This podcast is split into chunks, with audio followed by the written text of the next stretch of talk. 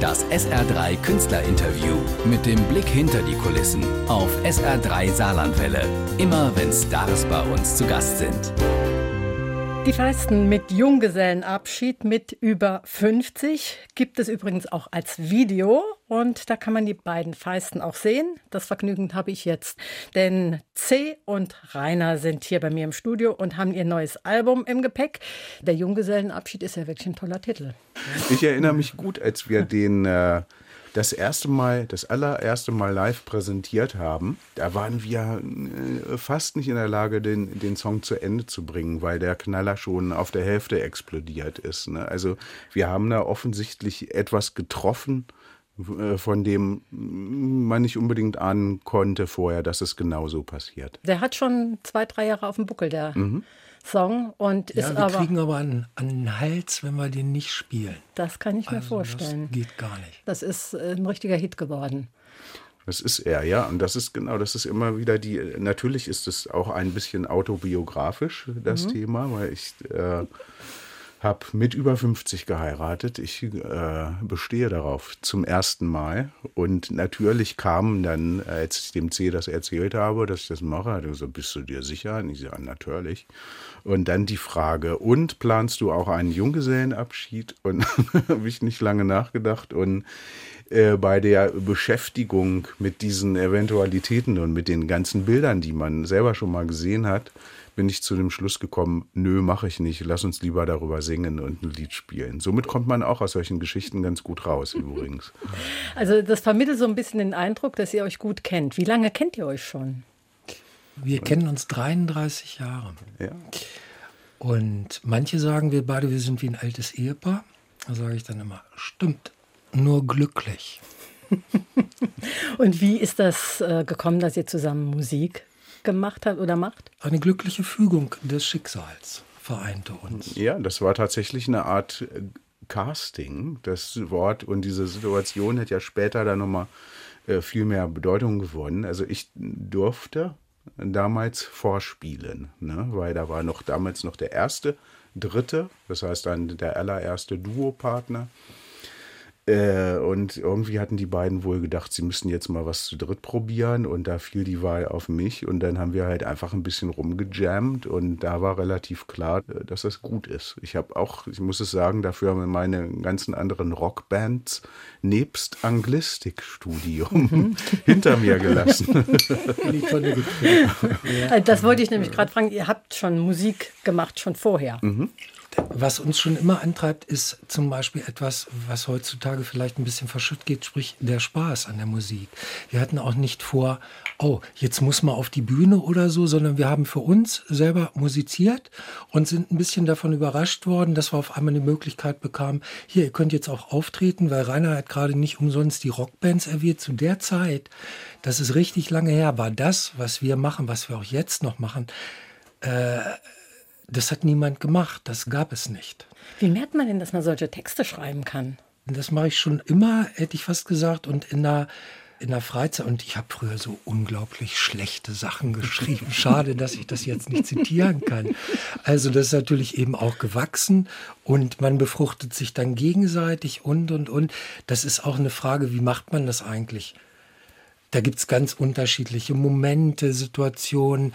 Da gibt es Musik, die das inspiriert, wo die Worte schon drin liegen. Und geschriebene Worte, die ich vor 20 Jahren weggelegt habe, gucke ich mir auf einmal in der Jetztzeit an und auf einmal macht's fopp. Dann kommt noch auf einmal eine Musik und dann denkst du, ja, es fügt sich. Es ist im Prinzip, sage ich mal, wenn du es dir leisten kannst, ohne Druck daran zu gehen. Das sind die Besten, das ist das Schönste. Ne? In dem Moment, wo ich bin niemand, der so unter, hier, du musst jetzt irgendwie, so, so kann ich Werbejingles schreiben oder so, aber nicht ganze Lieder mit Anfang, Mitte, Ende und also Dramaturgie und Pointe und so. Das ist ein Fluss, der am besten entsteht, wenn man, also bei mir jedenfalls, wenn ich relaxed bin.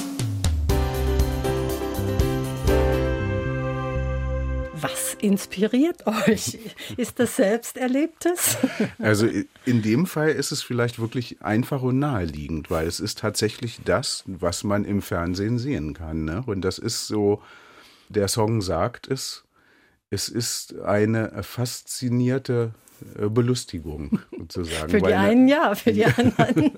weil äh, im Prinzip ist es ja auch wirklich Entertainment. Wir haben auch auf unseren Arbeitsfreizeiten haben wir uns wirklich schon weggeschmissen, weil es natürlich da Sachen gibt und es gibt auch in, in der Präsentation dieser Verkaufskanäle eben auch Pleiten, Pech und Pannen und aber auch einfach Individuen, die einfach beeindruckend sind. Und da, in dem Fall, fliegt einem das Thema beim Fernsehgucken echt an den Kopf. Die sind in ihrer, in ihrer Performance-Fähigkeit, finde ich, weit unterschätzt. Ja. Also da gibt es Sachen, da salutiere ich echt, das kannst du dir gar nicht ausdenken, sowas. Wie war das denn in dieser etwas unfreiwilligen Pause? Jetzt mit dieser ganzen Corona-bedingten spielfreien Zeit. Ähm, war das für euch eher ein Kreativitätspool oder hast habt ihr gerade, irgendwie eine du hast Blockade? genau das Wort benutzt. Ja, am Anfang war man natürlich getollschockt, so wie wie alle, weil das war ja so, als wären Außerirdische gelandet und ne und dann haben wir versucht, das Beste daraus zu machen. Die Riesentour, die ausverkaufte, wurde gestoppt. Und wir sind ins Studio gegangen und haben das umgeleitet und waren äh, jetzt mit Verlaub guter Dinge. Wir hatten Monster viel, viel Spaß und Monster viel Zeit überhaupt. Und wieder besagte Zeit und Relaxedheit, in der, ne, in der Dinge entstehen, die ich brauche, und damit Dinge so also entstehen, die war auf einmal da. Und diese CD wäre niemals entstanden, wenn Corona nicht das Riesenhamsterrad, in dem wir uns alle befinden, angehalten hätte. Also hat alles seine guten mhm. Seiten, muss man auch mal sagen. Und ich fand es auch überraschend, weil ich, das habe ich mich am Anfang gefragt, weil äh, wir haben ja das große Glück oder das ist ja auch ein Privileg. Wir stellen uns irgendwo hin, machen unsere Arbeit und werden mit Applaus und Zuneigung überschüttet. Ne? Und es ist, ist ja auch gigantisch, wenn äh, tausend Menschen gleichzeitig das, was du gerade gemacht hast, toll finden. Das ist auch Energie und das ist Bestätigung. Und ich habe mich gefragt, was passiert wohl, wenn das jetzt mal auf absehbare Zeit nicht mehr eintritt. Ne? Und ich habe festgestellt, es ist fast gar nichts passiert. Also mit euch. Äh, mit, mit, mit eurer mir, genau. Kreativität. Genau. Also und auch mit diesem Gefühl, wo man ja auch sagen kann, hey, das ist voll die Droge und so. Und das ist, ich möchte nicht sagen, ich vermisse es nicht, um Gottes Willen, ganz mhm. und gar nicht. Ne? Aber dieses dieses äh, mega Bestätigungsding, das, vielleicht haben wir auch schon genug gekriegt für ein ganzes Leben. Das kann auch hm. sein. Das wäre auch übrigens ein ganz angenehmer Zustand, dass man sich nicht überall profilieren muss, immer so. Ne? Fußt das auch ein bisschen da, ich habe es vorhin schon mal gesagt, wir machen gerne Musik, wir machen auch äh, unter Ausschluss der Gefälligst, wir machen, wir machen nicht dauernd und nicht immer Musik, aber wir lieben es, Musik zu machen. Und mhm, ohne das, dann ja. bestehen wir auch darauf, dass niemand zuguckt. Mhm. Ne, wenn wir unsere Sessions machen und, und, und, dann sperren wir uns weg. Wenn man uns dabei beobachten würde, würden wir eventuell auch es ist nicht immer alles, was im kreativen Flow ja. stattfindet, für die Ohren der Öffentlichkeit. Wir würden einen ganz anderen Eindruck machen als jetzt. das hätte ich nicht gedacht von den Jungs. Ich frage ja immer meine Studiogäste, ob sie einen Bezug zur französischen Musik haben. Und manchmal da habe ich echt Glück. So auch heute bei meinen Studiogästen C und Rainer von den Feisten. Die durften sich Chansons aussuchen. Zwei haben sie sich ausgesucht. Das eine haben wir gerade gehört, La Vie en Rose. Ich habe eine Version gewählt, die ein bisschen neuer, ein bisschen poppiger ist mit Liane Folie. Aber warum genau dieses Chanson? Ähm, das ist interessant. Das ist ein Lied, das mich äh, ein paar Mal in die Irre geführt hat, weil ich bin vollkommen abgefahren auf die Version von Grace Jones. Und ich war auch völlig davon überzeugt, dass dieses Lied von Grace Jones ist. Und irgendwann hörte ich eine so eine französische, etwas ältere Version und dachte, was fällt dieser Frau ein, einfach Grace Jones zu covern? Bis ich dann kapiert habe, das war die Edith selber. Genau. Und äh, Ursprung dieses Liedes, du weißt es vielleicht genau, 1945 vermutlich sowas um den Dreh. Mhm. Ne? Und die Schönheit der Melodie schlägt einem eigentlich auch in allen Versionen, die, also ich kenne auch viele, in, in den meisten Versionen kriegst du diese, die, geht dir diese Melodie einfach ins Herz und das ist ein, glaube ich, so ein ganz wichtiger Song, wenn man ihn äh, verfolgt in der Entwicklung und die Runden, die er gedreht hat und die mhm. Bedeutung, die er bis heute hat. Mhm. Also bei den Franzosen ist das ja ein bisschen anders als bei uns, denn in Frankreich ist alles Gesungene ein Chanson. Mhm. Ob jemand Rap, ob jemand Rock, ob jemand Chanson oder jemand, äh, bei uns wird man sagen Schlager, das heißt im französischen Varieté, das ist alles ein Chanson. Mhm. Und französische Chansons sind den Franzosen heilig.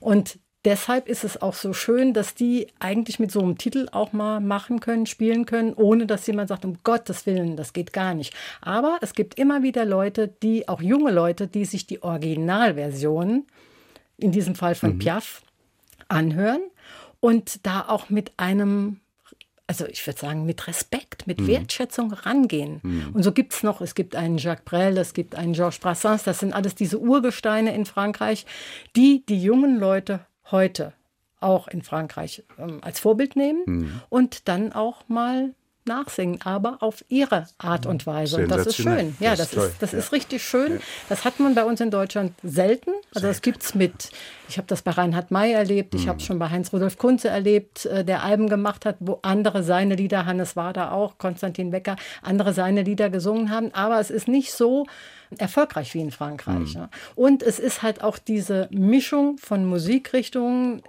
die auch auf einem Album passieren können. Und das ist das, was mich zum Beispiel bei eurem Album so fasziniert hat, dass da ganz unterschiedliche Rhythmen, ganz unterschiedliche Stilrichtungen waren. Wenn wir einen roten Faden haben, dann genau das, was du gerade sagst.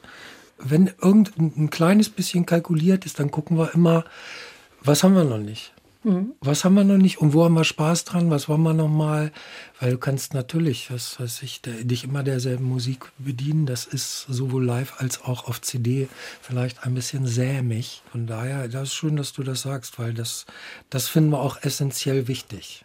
Und wenn ihr so einen Text habt, müsst ihr ja an irgendeinem Punkt sagen, jetzt machen wir daraus eine Rumba, wie eben zum Beispiel, mhm. was wir gehört haben. Oder das, was es jetzt gleich zu hören gibt, ist ein Reggae in der Kreuzfahrt. Mhm. Natürlich, das bietet sich an bei dem Thema, mhm. aber ähm, wann? Verkaufskanäle ist ein, ein, schönes Beispiel. Ja weil da ist es so, wir haben über dieses Thema, über den Song, der, über den Text, der wurde immer konkreter, das ganze Thema. Und ich als Musikbeauftragter hier in unserem Kombinat sehe dann die Verkäuferin tanzend äh, mit einem lateinamerikanischen Hüftschwung das Produkt anpreisen und daraus folgt dann der Rest und ja, die, der Groove und die Rhythmik ist da. Ich, ich sag's mal so, die, diese Rhythmik von dem, das ist auch ein Merengue, ist es, ja, glaube ich. Ja so noch ein paar andere gibt es auch als afrikanische Version, mhm. für, um dieses Ding live spielen zu können, ne? mit äh, vier Gliedmaßen und der Stimme dazu. Das hat mich einen halben Sommer gekostet, dass ich das hingekriegt habe, ne? in der, einfach in der, in der Koordination. Aber ich fand es einfach so toll und so wichtig. Und das ist für uns immer wieder ein Glücksmoment, wenn äh, bei diesem Lied Verkaufskanäle auf einmal eine völlig andere musikalische Form auftaucht, die wir, wie der C eben sagte, vorher noch nicht hatten. Dann ist es gut, dass es unsere Form der ganz langsamen Weiterentwicklung auch musikalisch.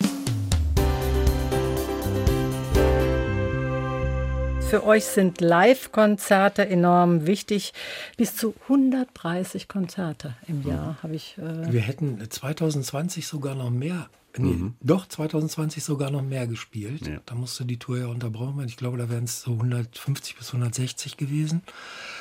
Und dann kam noch so, so Fernsehzeug und, und Radio und was weiß ich nicht alles. Ich weiß auch nicht, wie wir ausgesehen hätten, wenn wir diese Tour gespielt hätten. Ganz anders als jetzt. Ich glaube, ein bisschen unfrischer vielleicht oder so. Wie war nochmal die Frage?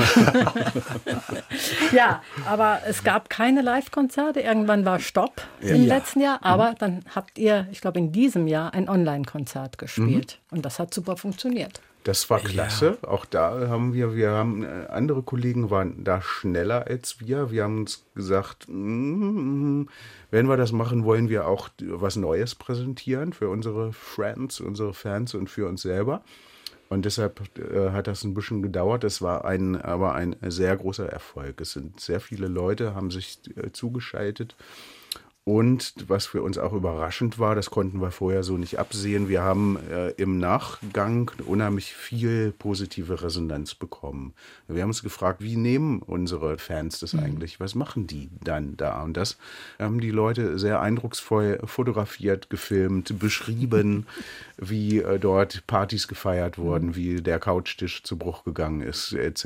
Ne? Also das war der Applaus kam drei Tage später. Ich habe es neulich schon mal gesagt, es fühlt sich so an, wie als wenn du gehst in ein Restaurant, super dein Lieblingsrestaurant und der Geschmack kommt zwei Tage später zu dir nach Hause. So war das mit dem Zuspruch des Publikums.